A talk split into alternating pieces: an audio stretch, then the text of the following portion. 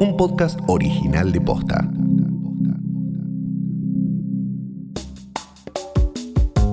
Otra semana en la Argentina en la que vuelven a estar en agenda los incendios y en la que nos volvemos a preguntar por los límites que el planeta le pone al agronegocio. ¿Por qué se está prendiendo fuego parte de Córdoba? ¿Qué factores influyen en la expansión de los incendios? Hoy es miércoles 26 de agosto. Soy Martina Sotopose y esto pasó posta. Una vez más, nos levantamos con el aire contaminado en Córdoba, Rosario y en Buenos Aires. Y es porque los incendios forestales no cesan. Esta vez el principal foco es la provincia de Córdoba. El fuego ya lleva varias semanas y más de 40.000 hectáreas afectadas. Se trata del incendio más grande en 12 años, según las autoridades. Bomberos, aviones hidrantes y helicópteros trabajan para combatir las llamas, pero no pueden frenarlas. La provincia de Córdoba atraviesa una sequía muy fuerte, con falta de humedad. Por eso el fuego se extiende y hasta ahora es imposible de parar.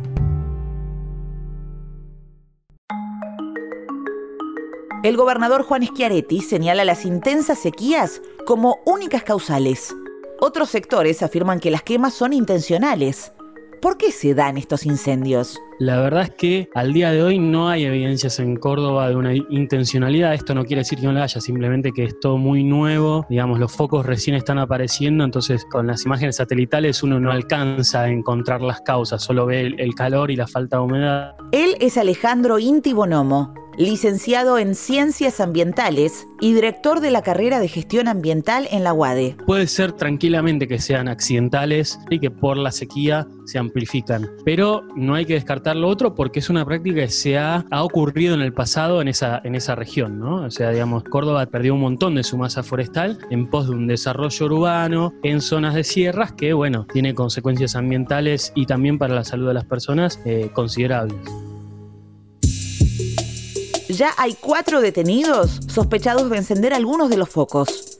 Un hombre de 34 años, en una zona incendiada, con elementos utilizados para iniciar el fuego y sin poder justificar su presencia en el lugar. Dos adolescentes detenidos en Cosquín cuando salían en moto de una zona incendiada con encendedores en su poder.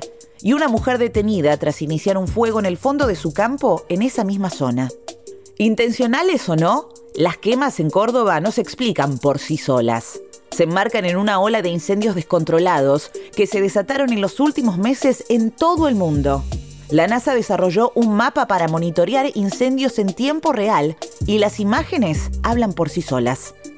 Buena parte de América está en llamas. El principal responsable, el cambio climático. El cambio climático aumenta la frecuencia y la intensidad de sequías y eso implica que cada vez va a ser más común esto. Fíjate que en América tenemos focos en los humedales, en el centro de Córdoba, hay focos en Chaco en resistencia, muchos focos en Brasil y California está con la segunda ola de incendios más grande de su historia y tuvo la tormenta eléctrica con más actividad eléctrica jamás registrada y la temperatura más alta jamás registrada. La situación en Córdoba es similar a la que se desarrolla en los humedales del delta del Paraná, que hace algunas semanas también fue centro de debate debido a los incendios en esa zona. Tanto los bosques como los humedales cumplen una función crucial para el ecosistema la absorción de agua. En Córdoba particularmente, pero también en los humedales, los sistemas boscosos y los humedales tienen la capacidad de absorción hídrica. Es decir, es un servicio ecosistémico de regulación hídrica. Cuando llueve mucho, si tenemos bosques o tenemos humedales, el agua de exceso que puede llegar a tener el ecosistema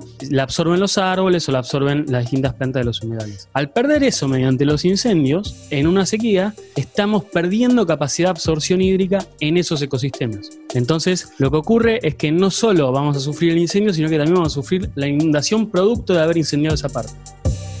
Si querés saber más sobre este tema, escucha nuestro capítulo Quema de humedales, ¿por qué hace falta una ley?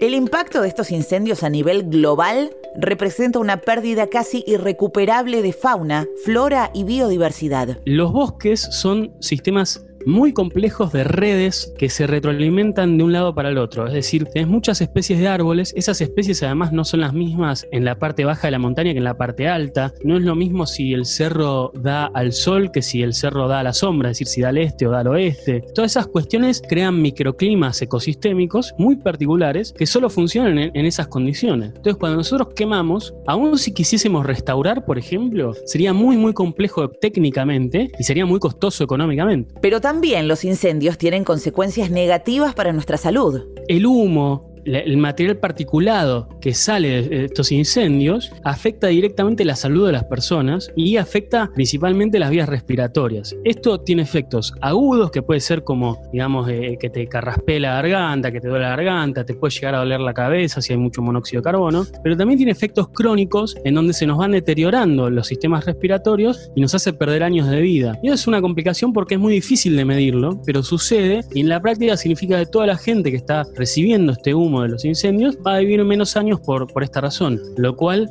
se hace especialmente sensible en una pandemia que tiene consecuencias respiratorias y que genera comorbilidad con este tipo de afecciones. Entonces, nuestro modelo de producción y consumo profundiza el cambio climático, lo que nos lleva a más sequías, lo que nos lleva a incendios cada vez más grandes, o sea, más pérdida de naturaleza, que nos lleva a su vez a un cambio climático más acelerado. Estamos atrapados en un círculo que se potencia cada vez más y más y hace rato empezamos a ver las consecuencias. El cambio que tenemos que hacer es un cambio de paradigma general para después ir a cuestiones particulares. ¿Qué quiero decir con esto? Nosotros tenemos que dejar de entender el desarrollo o el crecimiento económico como algo bueno per se construir viviendas, aumentar el valor del lote fiscal en una sierra, eso aumenta el PBI, nos hace pensar que la economía está creciendo, que el país está desarrollando, pero en la práctica estás perdiendo un montón de servicios ambientales, como este que te decía de regulación hídrica, regulación de inundaciones, que no tienen un precio, que no están contabilizados en el PBI, pero que al no tenerlos, no solo nos disminuye muchísimo la calidad de vida y afecta a la flora y la fauna, sino que también nos disminuye la capacidad de generar verdadero desarrollo productivo. Entonces ahí tiene que haber un cambio en cómo nosotros entendemos qué es el progreso. Para Alejandro, no incorporar la sustentabilidad en nuestras cuentas económicas es la causa de las crisis cíclicas que vive América Latina. Cada vez tenemos menos recursos naturales, cada vez tenemos menos capacidad productiva y cada vez tenemos más desigualdad.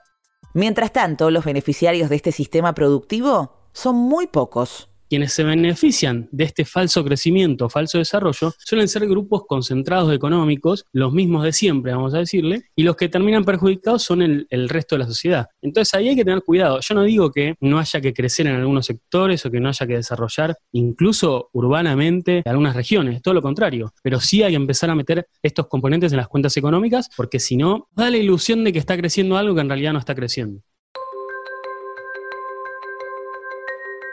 Si no empezamos a incluir la variable ambiental en nuestro modelo de desarrollo, a la larga va a ser una pérdida para nuestra economía. Los incendios, las inundaciones y los desastres naturales van a ser cada vez más habituales. Creo que tenemos que trabajar en entender que hay un contexto distinto al que había hace unas décadas, ¿no? En términos de cambio climático y de aumento de sequías. Y eso implica destinar recursos a la prevención y al control de incendios y, de tener en buen estado los bosques que tenemos, que eso es muy importante, para que estas cosas no sucedan y que cuando suceden estén controladas. Entonces ahí hay que hacer un cambio también en cómo entendemos la gestión ambiental desde ese punto de vista en el que lamentablemente vamos a necesitar más recursos de los que necesitábamos hace unos años para obtener el mismo resultado.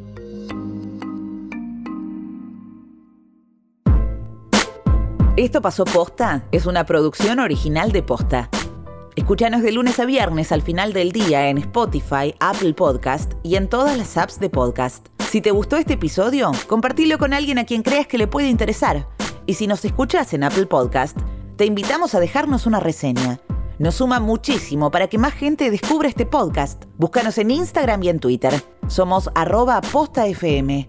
En la producción estuvieron Galia Moldavsky y Fede Ferreira. Nuestro editor es Leo Fernández. En la dirección general, Luciano Banchero y Diego del Agostino. Soy Martina Sotopose y esto pasó posta.